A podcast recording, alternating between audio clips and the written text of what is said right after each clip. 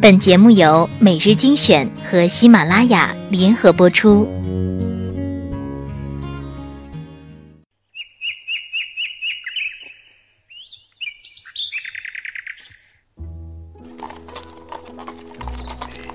从前，从前马车很慢，马车很慢，书信很远，书信很远，一生一生只够爱一个人只够。爱一个人。用声音传递情感，用耳朵聆听心情。欢迎收听欢迎收听每日精选精选。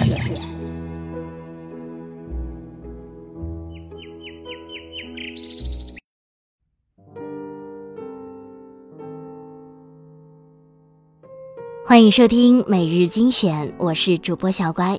今天为你带来的这篇文章叫做《婚姻是一件人生小事儿》，并非每个人都适合婚姻，这是需要首先明确的事儿。婚姻是一件小事儿，这是第二件需要说明的事儿。那些声称结婚是人生大事儿的长辈们，你看到过几个是过得好这一生的？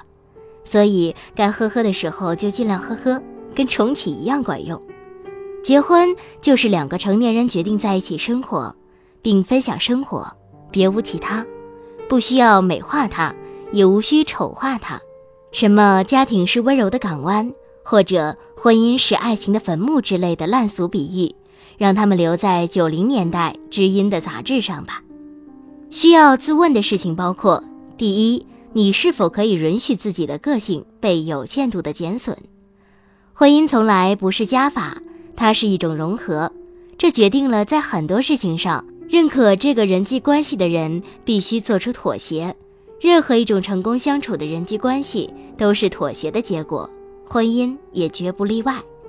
第二，你想从婚姻中得到什么？有人想依仗一段婚姻关系的加持，得到更体面的物质生活；有人想得到安全感和不孤单。无论前者还是后者，都是对婚姻的误会。无论钱财还是温暖，婚姻都无法为你永久达成。解决你财务自由的只有你自己，或者和你具备血缘关系的爹妈。婚姻是很亲密，但它溃散起来比你想象的彻底得多。这很残忍，但是真相。而要得到不孤单，连你的爹妈都给不了，只能依靠你自己。那是一种心理调试的有效机制，需要学习和面对接纳现实。既然如此，婚姻怎么可能给你这套内在的系统呢？第三，你能给予什么？别以为结婚是一个结局，结完万事大吉。它其实是一个开始，要处理一段崭新的人际关系。必备的技能包括接纳所有光环破碎的可能，懂得处理琐碎的事儿。必须耐烦，要明白，并不因为关系的亲近，在情绪上就一定同步。你高兴的时候，对方或许正好悲伤；你不想说话的时候，对方却正好兴奋不已。学会接纳和处理好常态性的情绪齿轮的错位。好了，如果你能接受这些，婚姻这种关系还是挺适合你。如果完全无法接受，任凭他人怎样智慧，学会对自己负责。那么什么时候才适合结婚？当你觉得那是一件小事儿的时候。中国的文化和传统语境中，“人生大事儿”这个修辞实在太糟糕了。它的宏大叙述几乎把婚姻所带来的变化近乎夸张地演绎成了一场变故，让人们对于婚姻充满了不切实际的憧憬或者恐惧。大多数人的适婚年龄差不多正好在自己的转型期。独立和半独立之间，尚未完全褪去青涩，也未彻底变得世故。对于世界看清晰轮廓，但对于他真正的样子又懵懵懂懂。这个时候，却需要进行一次被称为人生大事的选择，而且自己还是无可取代的主角。这种氛围，又有多少人愿意被置于其中？婚姻只是一种生活状态的调整，而不是与过去彻底了断联系。又重新植入了崭新的系统，他没有这种颠覆性的东西。发现结婚之后，自己的想法不会产生任何质变，也更不会多长出一个脑袋。所以你得在长大的过程中逐渐让自己明白，婚姻真的是一件人生小事儿。当你不再以一种走向神圣、庄严和自我悲壮化的心态去面对它的时候，才是真正适合走入它的时刻。而有一点很有意思，当你真的觉得那是一件人生小事的时候，才从某种程度上意味着你变成了一个成年人。结婚一定是两个成年人的事儿，不是法律意义上的年龄的成年，而是心理层面的成年。和法律规定不同，心理成熟每个人因人而异。有人三十岁仍然还是个孩子，这一点都不夸张。成年人的意涵包括经济独立、精神自立，也懂得维护内心个性、精神内里的边界稳固，有稳定的价值观，懂得享受自由，同时明白自律，知道对他人的宽容，对自己厌恶的人和事，会用合适和体面的方式拒绝。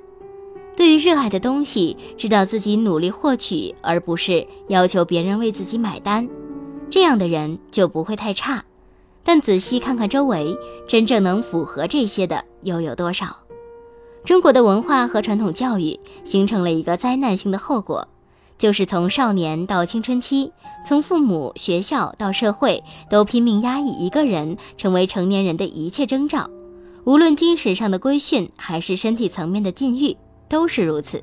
但达到一个大众认可的适婚年龄，他们又马上被催熟。仿若一夜之间，他们就必须成为一个精神上成熟、又具备责任感的男女，这又怎么可能呢？某种程度上说，中国婚姻关系中的很多灾难性的结局都是这样的病灶的后遗症。他们还未成熟，就被推进了一段需要成熟的心智才能达成的人际关系中。更深层的精神层面的训练，姑且不提，说说最实际的生活。除了北上广这几个特殊的移民城市，其他大多数城市中，绝大多数年轻人都缺乏一段独自生活的经历。他们从原生家庭直接过渡到二人家庭，但独自生活、试错、寻觅、自我矫正、与真实世界独自交手的过程无比重要，极尽必须。可这段生活被人为的彻底撤除了。有时是因为经济原因，有时是因为中国特有的将成年人孩童化的压抑原则。原生家庭亲手造就了某些悲剧的根源，让年轻人没经历过真正拔节生长的过程，就被丢进了婚姻。某种程度上说，很多中国式婚姻的悲剧都是两个孩子过家家，不是两个成年人过日子。婚姻的本质需要一再强调和理解：两个成年人决定共同生活并分享生活，这意味着懂得尊重对方，不要试图把对方改变成自己想象中的样子。他是怎样的，结婚后就是怎样的。不要幻想着结婚后他就会改成你想象中的样子，那是不存在的虚渺幻想。生活要建立在现实之上，不是建立在虚构之上的，以及还要明白。宽容和信任都不再是概念，而是渗透在一件件琐事中的东西。作为一种有捆绑义务的人际关系，都会有一条必然的指向平淡的下落曲线。这是结婚之初就要清醒的做好心理准备的另一件事儿。永远对一个人保有浓烈的激情是不符合生物进化规律的。大多数时候，相处是平缓。对于婚姻关系的戏剧化想象。只会让你断裂在热恋和憎恶之间，那不是生活的真相。从来就没有什么救世主，婚姻更不是。它无法把你从孤单中拯救出来，也无法把不够好的你变得更好。你要做的是，先把自己变成成年人，让自己足够强大，然后和一个同样是成年人、同样内心强大的人一起生活，才会真的快乐。